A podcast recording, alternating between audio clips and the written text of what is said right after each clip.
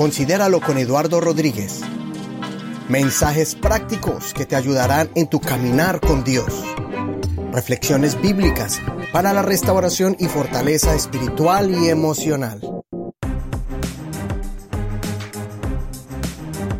Les va a contar una fascinante historia.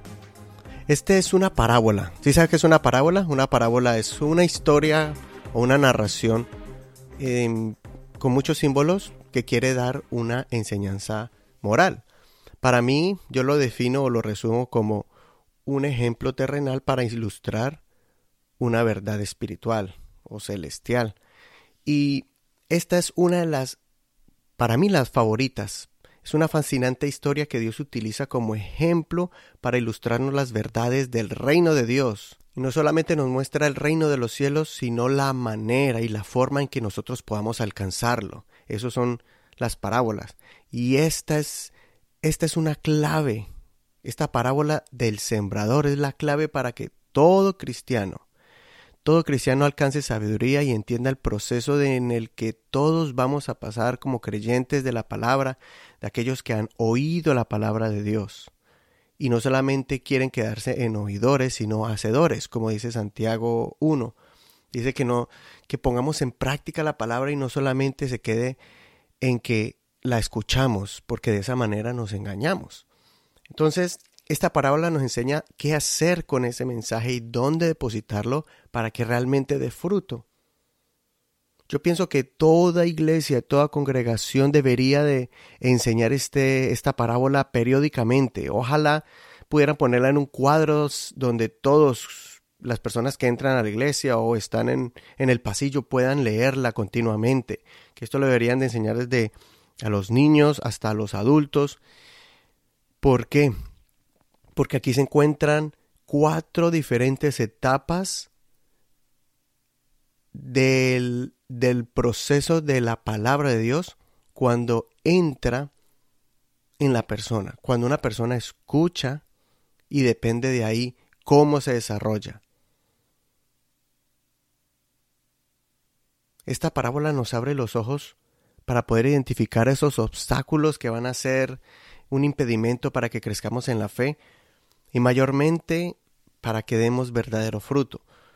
No todas las parábolas que encontramos en los evangelios tienen una explicación tan directa como esta, y especialmente porque en los de los cuatro evangelios, esta está registrada en Mateo, en Marcos y en Lucas.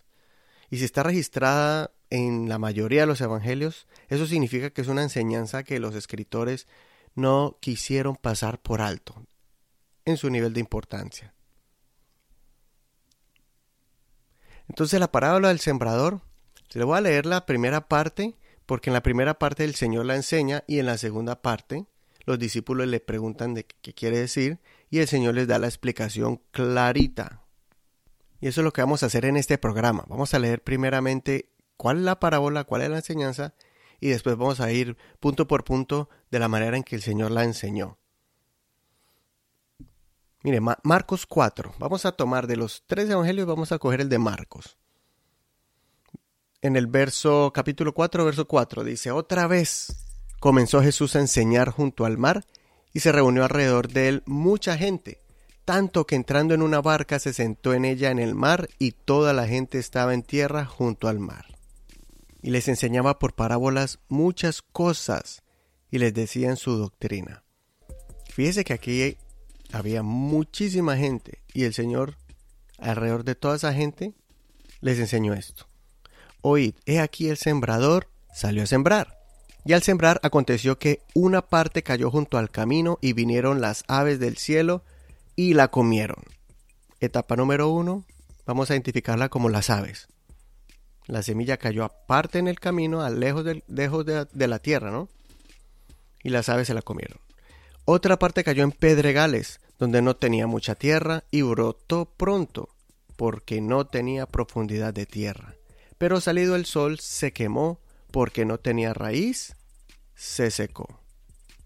Y porque no tenía raíz, se secó. Entonces, vamos a identificar la, segunda etapa como piedras y sol.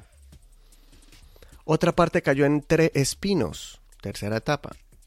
y los espinos crecieron y la ahogaron y no dio fruto. Vamos a catalogarla como espinos.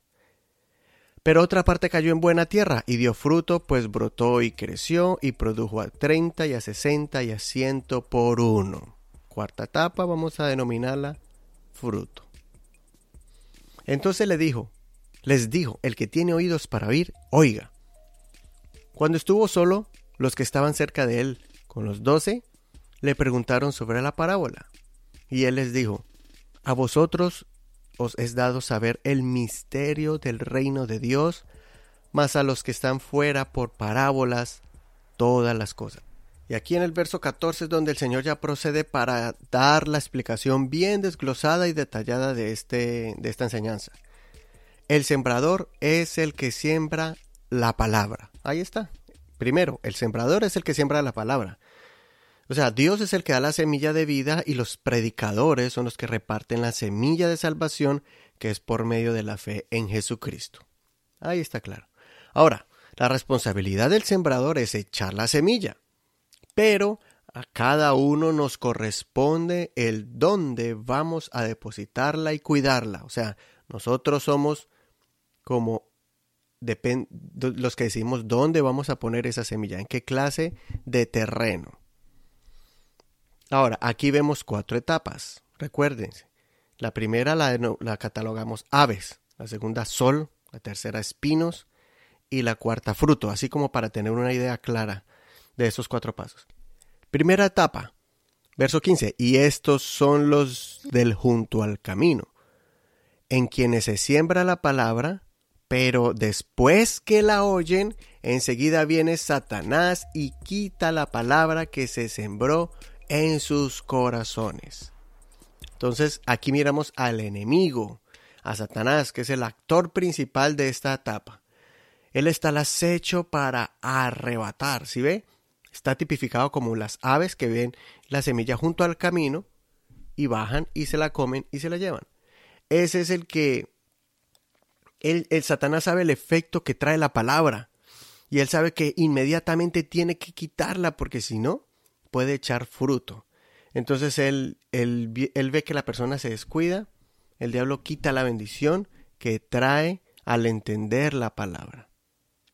Así que, por ejemplo, cuando una persona escucha la palabra de Dios, entonces empieza a poner en duda, en vez de ponerla en dentro del corazón o ponerla en un lugar bueno, entonces empieza a dejar que caiga sobre la duda, en algo superficial y empieza a dudar sobre el contenido de la palabra, sobre la autoridad del predicador y quién escribió la Biblia y quién es él.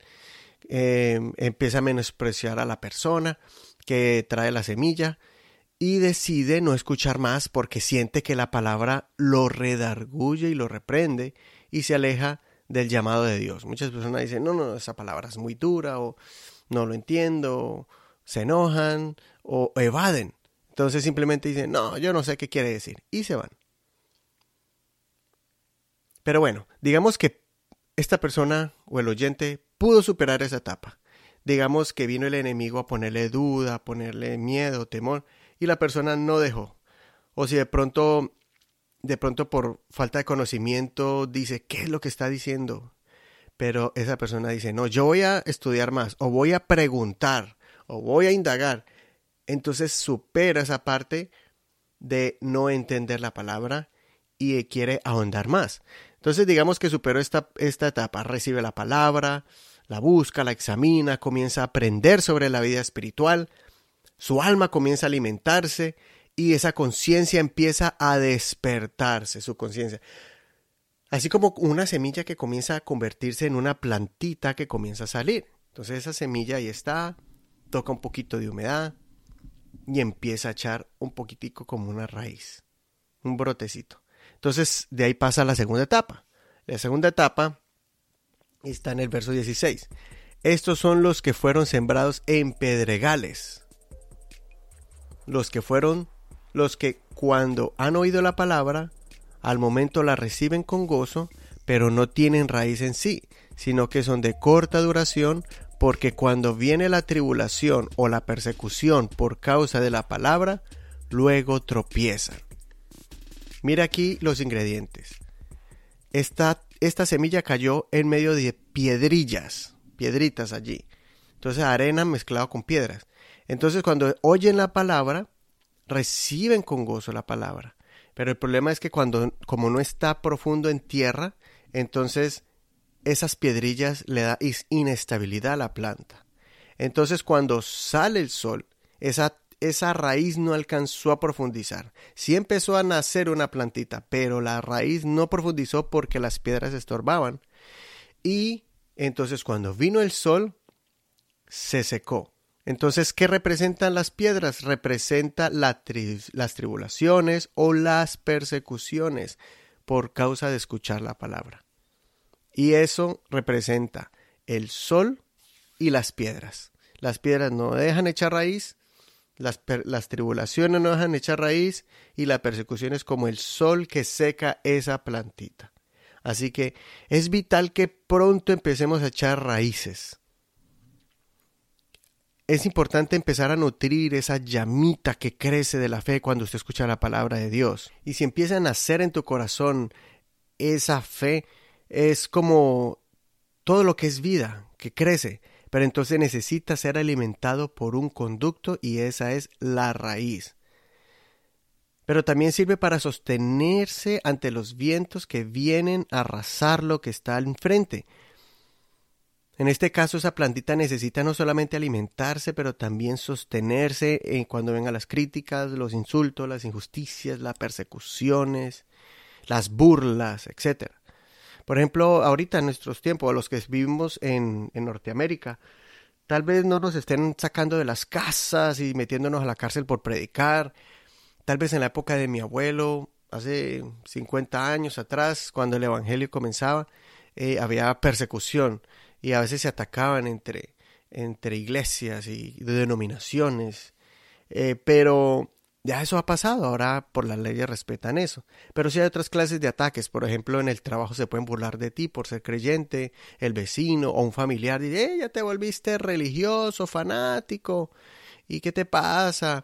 Entonces esa presión puede ser que queme esa fe, esa palabra tan linda que estabas disfrutando, el miedo, el temor de la persecución, al sentir los ataques, va a producir en ti que retrocedas y te alejes y cortes la fuente de la vida, que es los mensajes, la predicación, la convivencia con las personas, en las casas donde hablan de Dios o vas a la congregación y de repente dices, no, no, ya no voy porque ya no te, te incomoda esos cambios, esos comentarios y esos ataques.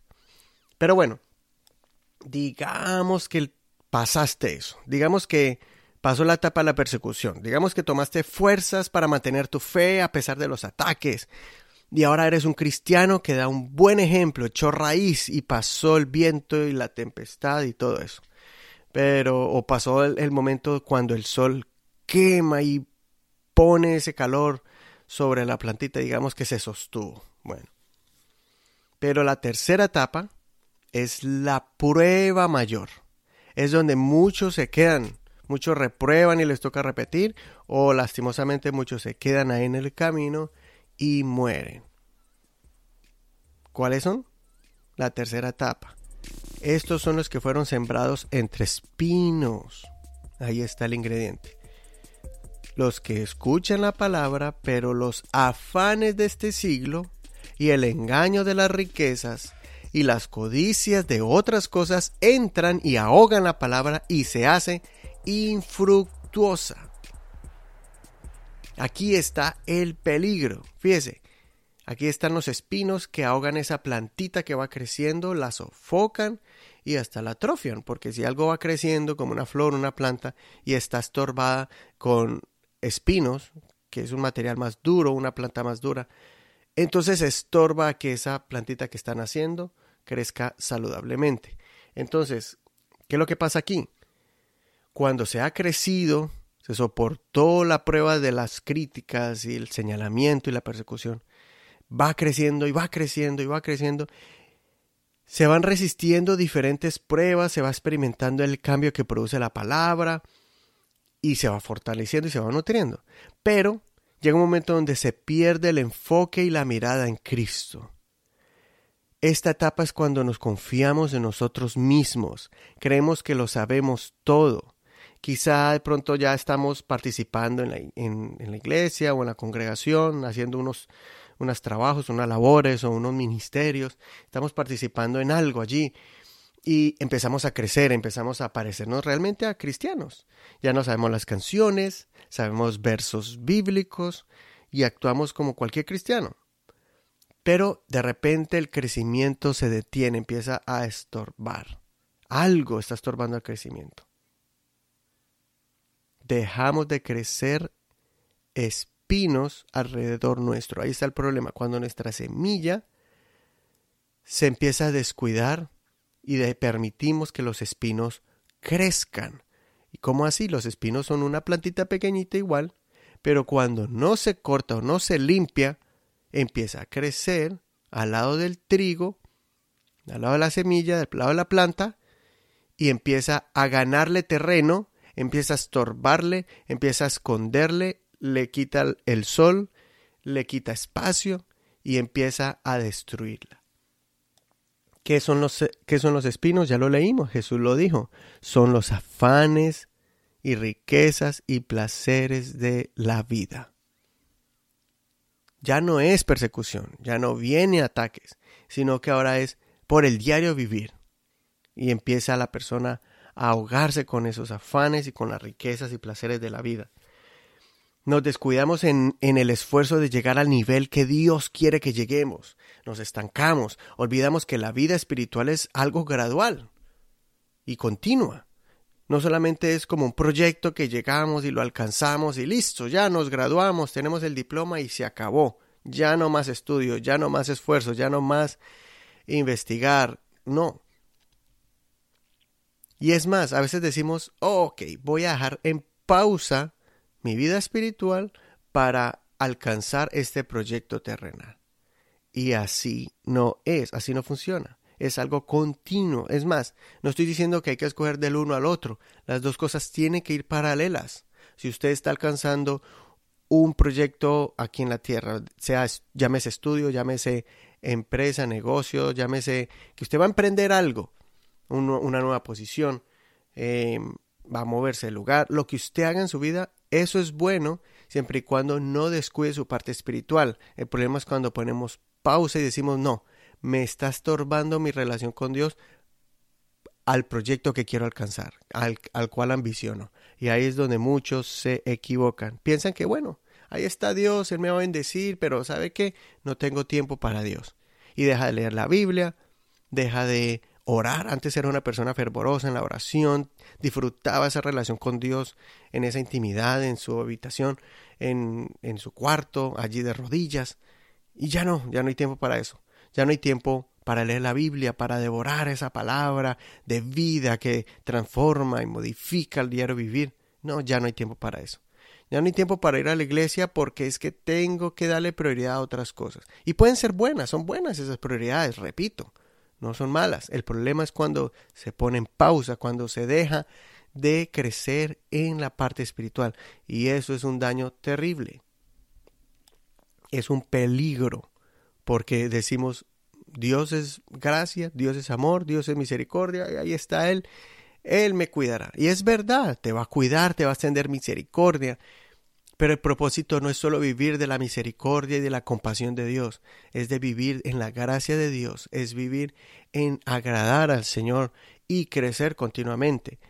Y así, y es que es algo irónico, porque si la Biblia dice que busquemos primeramente el reino de Dios y lo demás vendrá por añadidura, ¿qué es lo demás? Las bendiciones de Dios automáticamente nos van a acompañar, porque cuando agradamos a Dios, la Biblia dice, todo lo que hagas, todo lo que harás, prosperará. Dios le dijo a José, que primeramente prestemos atención a la voz de Dios, a la palabra de Dios, dice, y todo lo que hagas va a prosperar. Salmo 1 dice también, que seremos como árbol plantados junto a corrientes de aguas, dará fruto a su tiempo, su hoja no cae y todo lo que hace prosperará. El Salmo 1 es hermosísimo, pero habla de aquellos que agradan a Dios, a los que se deleitan en la ley del Señor, meditan en ella de día y de noche.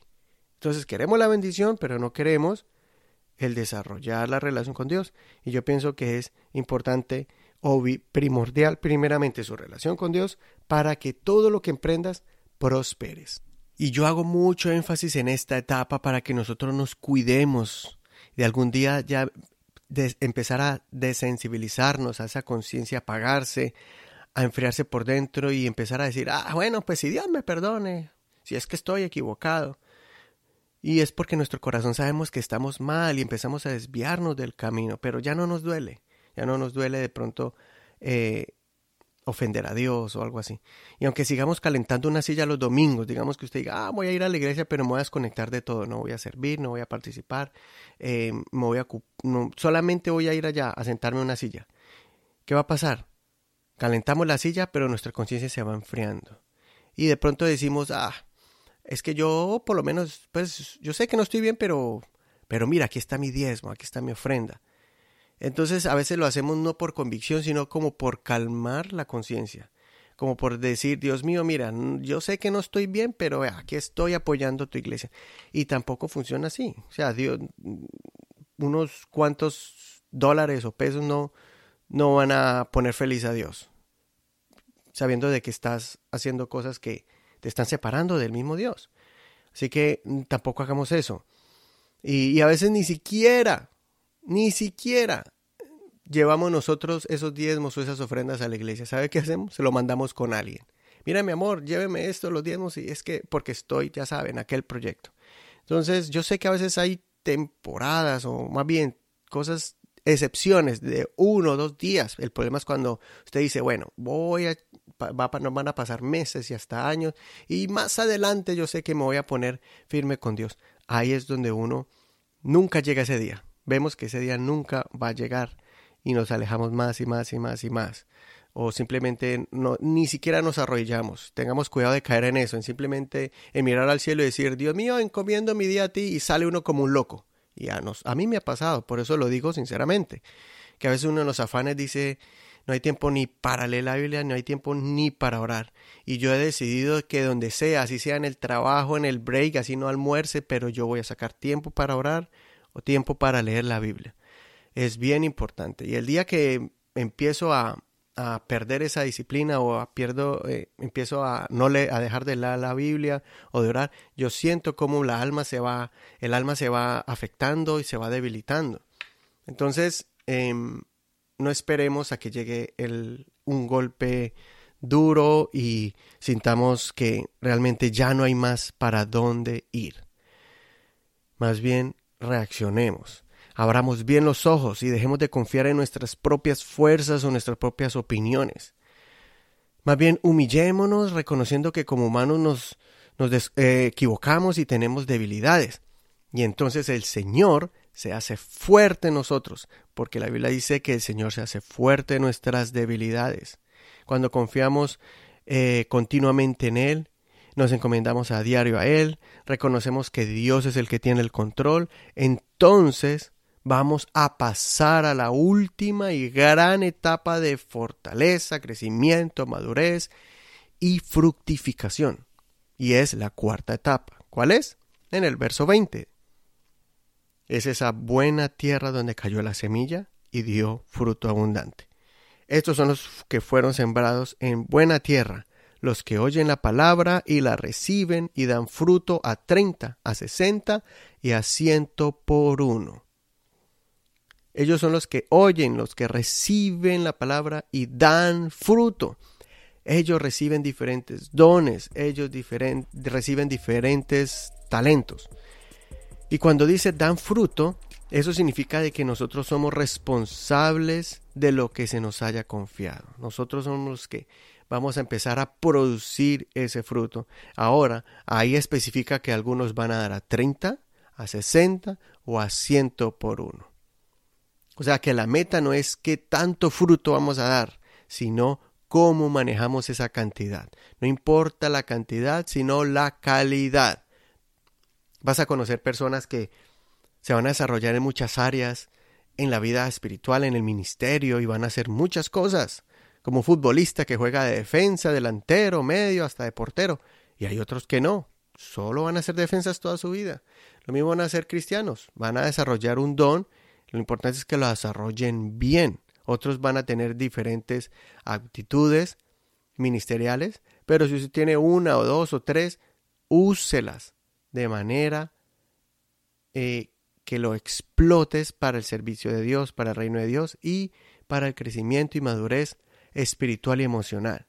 Y quiero aclarar que el fruto no significa solamente los, los dones ministeriales, como ser pastor, evangelista, maestro, profeta, misionero, eh, sino que hay diferentes otros dones. Está el don de, la, eh, por ejemplo, el fruto del Espíritu. Es el fruto más importante. Amor, gozo, paz, paciencia, benignidad, bondad, fe, mansedumbre, templanza, o sea, la relación con mi prójimo. Y también van a haber dones espirituales, como la fe, discernimiento, sabiduría, don de ciencia, don de el dar misericordia eh, o compasión, el don de presidir o de liderar, el don de dar, el don de dar, cuando las personas usan lo que Dios le da para bendecir a otros, palabras de profecía, eh, enseñanza, eh, como maestros, etcétera, etcétera. Todo este fruto es para crecer en mi relación con Dios y en mi relación con mi prójimo, que quien es el prójimo es mi amigo y mi enemigo, cualquier persona que esté a su lado, y usar estos dones para ese beneficio. Y así crecemos en el reino de Dios. Así que para concluir este programa, recuerde que el fruto verdadero es que qué tanto nos vamos a parecer a Jesucristo. Porque siguiendo las huellas del Señor, vamos a agradar a nuestro Dios, a nuestro Padre que está en los cielos. ¿Cómo agradar a Dios? Por medio del ejemplo que nuestro Señor nos dejó aquí en la tierra. Dios se vistió de carne y hueso. Dios vino como hombre y habitó entre nosotros para darnos ejemplos de cómo vivir en esta tierra y nos dejó esta enseñanza tan clarita. Recuerde las cuatro etapas y, y a veces se nos olvida el orden, pero recuerde estas cuatro palabras y así usted va a poder recordar estas etapas. Recuerde aves, piedras y sol, espinos y fruto. Aves, la primera etapa, piedras y sol, que es eh, la combinación de piedras con el sol. Recuerde que las aves es Satanás quitando la semilla. La segunda etapa es la semilla que cae en piedras, no echa raíz y el sol la quema. Y la tercera etapa es espinos que ahogan la planta, la plantita, la, la espiga que va creciendo. Y la cuarta etapa es el fruto, o sea, cuando esa espiga supera los pájaros, las aves, supera las piedras, supera el sol, supera los espinos, porque cayó en buena tierra y entonces echó fruto. Así que espero que esta enseñanza les haya servido. Recuerde estas etapas para que cuando le llegue Satanás a quitarle la semilla de la palabra, cuando lleguen las pruebas y las persecuciones y las burlas para alejarlo del camino de Dios, supérelas. Y cuando lleguen los espinos que son los afanes de esta vida, que es las ambiciones, pero que están fuera del propósito de Dios, entonces se convierten en espinos. Recuerda que Dios quiere bendecirnos, Dios quiere prosperarnos, Dios quiere ponernos en lugares en alto. Qué bueno, Dios le agrada que usted estudie y tome los estudios más grandes que usted pueda llegar, más profundos, o eh, las carreras que pueda hacer influencia. Dios le agrada eso, Dios le agrada que usted vaya al seminario bíblico y estudie teología y alcance al ministerio eh, puede ser pastoral o evangelista, pero también le agrada a usted si es un doctor, si es un científico, si es un profesor, para que allá también sea luz en medio de las tinieblas. Pero todo eso lo podemos hacer sin descuidar la parte espiritual. Estudie, trabaje, monte un negocio, dele trabajos a personas, compre casas, compre carros, dele una vida buena y digna a su familia, si esa es su meta, eh, por medio de una empresa, por medio de una profesión. Eh, pero recuerde, que paralelo tenemos que mantener una relación continua y diaria con el Señor. Y es fácil, por medio, ya les dije, leer la Biblia, orar, la comunión con los hermanos, em, hacer cambios que tenemos que hacer, dar un buen ejemplo, y todo eso lo hacemos entendiendo que la palabra la tenemos que cuidar y ponerla en tierra, en tierra fructífera, en tierra buena.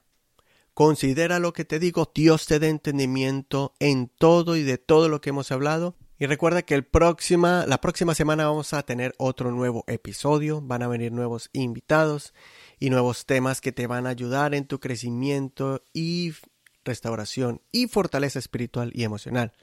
Recuerda suscribirte a la página de Facebook para que estés al tanto de todos los nuevos programas y también eh, de vez en cuando hacerles preguntas sobre el programa eh, y sobre temas que vamos a tocar en el futuro. Así que ve a la página de Facebook y suscríbete allí. Si te interesa suscribirte a WhatsApp, eh, también lo puedes hacer con este número. Eh, pones el número 1, recuerda que es Canadá, 1-306-203-1649. Número 1-306-1649.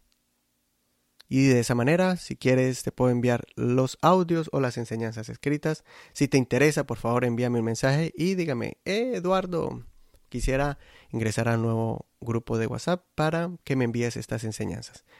Eh, también puedes hacerlo entrando a nuestro blog y lo puedes buscar en considéralo wordpress.com. Considéralo wordpress.com y ahí vas a encontrar nuestro blog y todas las otras enseñanzas. Así que déjanos un mensaje, un comentario y observación sobre este programa, este tema o de los demás y así nos vamos apoyando y vamos creciendo en esta comunidad de personas que consideran. Recuerda que estamos en todas las plataformas musicales o no en todas, pero en la mayoría estamos en Apple Podcasts para aquellos que tienen los aparatos que son de la Apple. Baja la aplicación en tu tienda de Apple, es gratis. Y si tienes sistema Android, recuerda que también estamos en Google Play. Esa también, aunque es suscripción para escuchar música, pero para escuchar podcast es gratis y viene con tu teléfono. Google Play. También estamos en otras plataformas como Spotify. No necesitas pagar tampoco la mensualidad. Para escuchar podcast es gratis y puedes escucharla en Spreaker. Spreaker, así como speaker en inglés, pero Spreaker con una R ahí después de la P. Esa plataforma es buena también, especialmente para podcast. Em, la otra es Player FM. Player FM por lo puedes escuchar en por la página de internet. Eh, y también han desarrollado una aplicación para celular. y también esa creo que es compatible para los que tienen en el carro eh, escuchar en el sistema de, del vehículo, ahora esos carros nuevos que ya salen con pantallas allí. También está TuneIn, que es una página especial para escuchar radio en todo el mundo. También ha desarrollado su aplicación para escuchar radio y podcast. TuneIn. Estas son completamente gratis. No necesitas suscribirte. Eh, y también está una nueva que es iVoox. Que es I-V-O-O-X